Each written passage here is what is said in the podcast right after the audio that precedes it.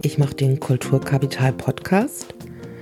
Den mache ich schon seit 2013 und ich bin in der 30. Episode angelangt.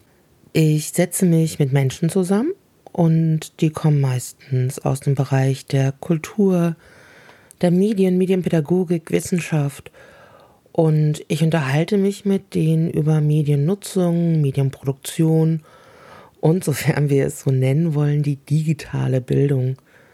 Da gibt es mittlerweile schon so ein paar Themencluster. Zum Beispiel habe ich Folgen gemacht zu Medienpädagogik und Medienprojekten. Da gab es ein Gespräch mit jemandem von Jugendhakt. Ähm, es gibt so mehrere Episoden zu Lernen und Bildung. Ich habe mich zum Beispiel mit Lehrern zusammengesetzt und wir haben uns über E-Learning in der Schule unterhalten. Ähm, es gibt auch ähm, ein, zwei Episoden zu Schrift und Zeichen.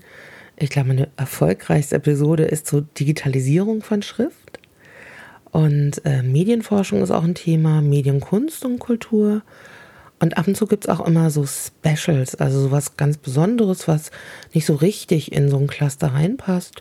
Zum Beispiel habe ich einen Podcast gemacht zur Buchmesse und ähm, bin zur Buchmessegesellschaft gefahren, das ist in Frankfurt und Main, und habe mir mal erklären lassen, wie so eine Buchmesse überhaupt funktioniert. Mm, die letzte Episode, die ist jetzt gerade erst im April 2017 erschienen, also vor ein paar Tagen.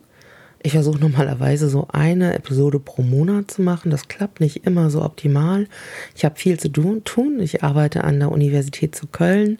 Ich wohne in Frankfurt. Wenn es äh, klappt, schreibe ich auch an meiner Dissertation. Und ähm, da ist es nicht immer ganz so einfach, diesen Monatsrhythmus einzuhalten. Ähm, in die letzte Episode kann man doch mal reinhören. Da habe ich mich mit Matthias Schäfer unterhalten.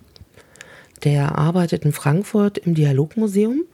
Das ist ein Museum, wo sehende Menschen hinkommen und sich von blinden ähm, Ausstellungsführern und Führerinnen durch die total abgedunkelten Räume führen lassen. Und Matthias Schäfer ist Geschäftsführer und selbst auch blind und er nutzt Smartphones total viel, er twittert und er berichtet davon, wie er damit eigentlich so umgeht. Und da können wir mal kurz hinein. Ist, ist es auch die Art und Weise, wie du twitterst? Also, ja. Okay. Ja. Ja, weil ich diktiere nicht gern, dann kriegt ja jeder in meinem Umfeld mit, was ich mache. Ja, ich bin ja sehr viel unterwegs mit äh, Bus und Bahn und so weiter und so fort. Und wenn ich dann einfach Twitter, äh, dann schreibe ich das genau so. Und es passiert dir nicht, dass du dich irgendwie vertippst. Also zum Beispiel, ich bin ja jemand, der sehr schlampig im Schreiben ist. Also muss ich, ich muss, es kann es ja auch sein, weil ich gucke dann mal drüber und korrigiere den ganzen Kram nochmal schnell mit einem Blick. Aber ähm, du tippst ja also hier schon äh, alles richtig rein, ja. Also also äh, ja, also erstens mal kriegst du ja das, was du von dem, was du eintippst, kriegst du ein Echo und du hörst äh, sofort, wenn du dich irgendwie vertippt hast und dann hab, ähm, kann ich mit dem Finger streiche ich hoch und runter, weil das geht dann wie so durch ein Rechtschreibwörterbuch und dann äh, kommt er auf den äh, auf das richtige Wort und dann gehe ich mit dem Finger nach rechts, dann habe ich gleich mein Leerzeichen, zack, ist die Autokorrektur drin. So geht es weiter. Die äh, Episode ist anderthalb Stunden lang. Das ist ungefähr das normale Längenverhältnis der Episoden. Also es ist kein so schnell zu konsumierender Podcast.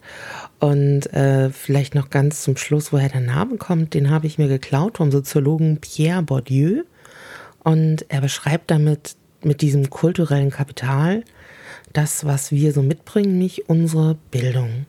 Und darum geht es eigentlich im Kulturkapital-Podcast. Vielleicht hört ihr einfach mal rein.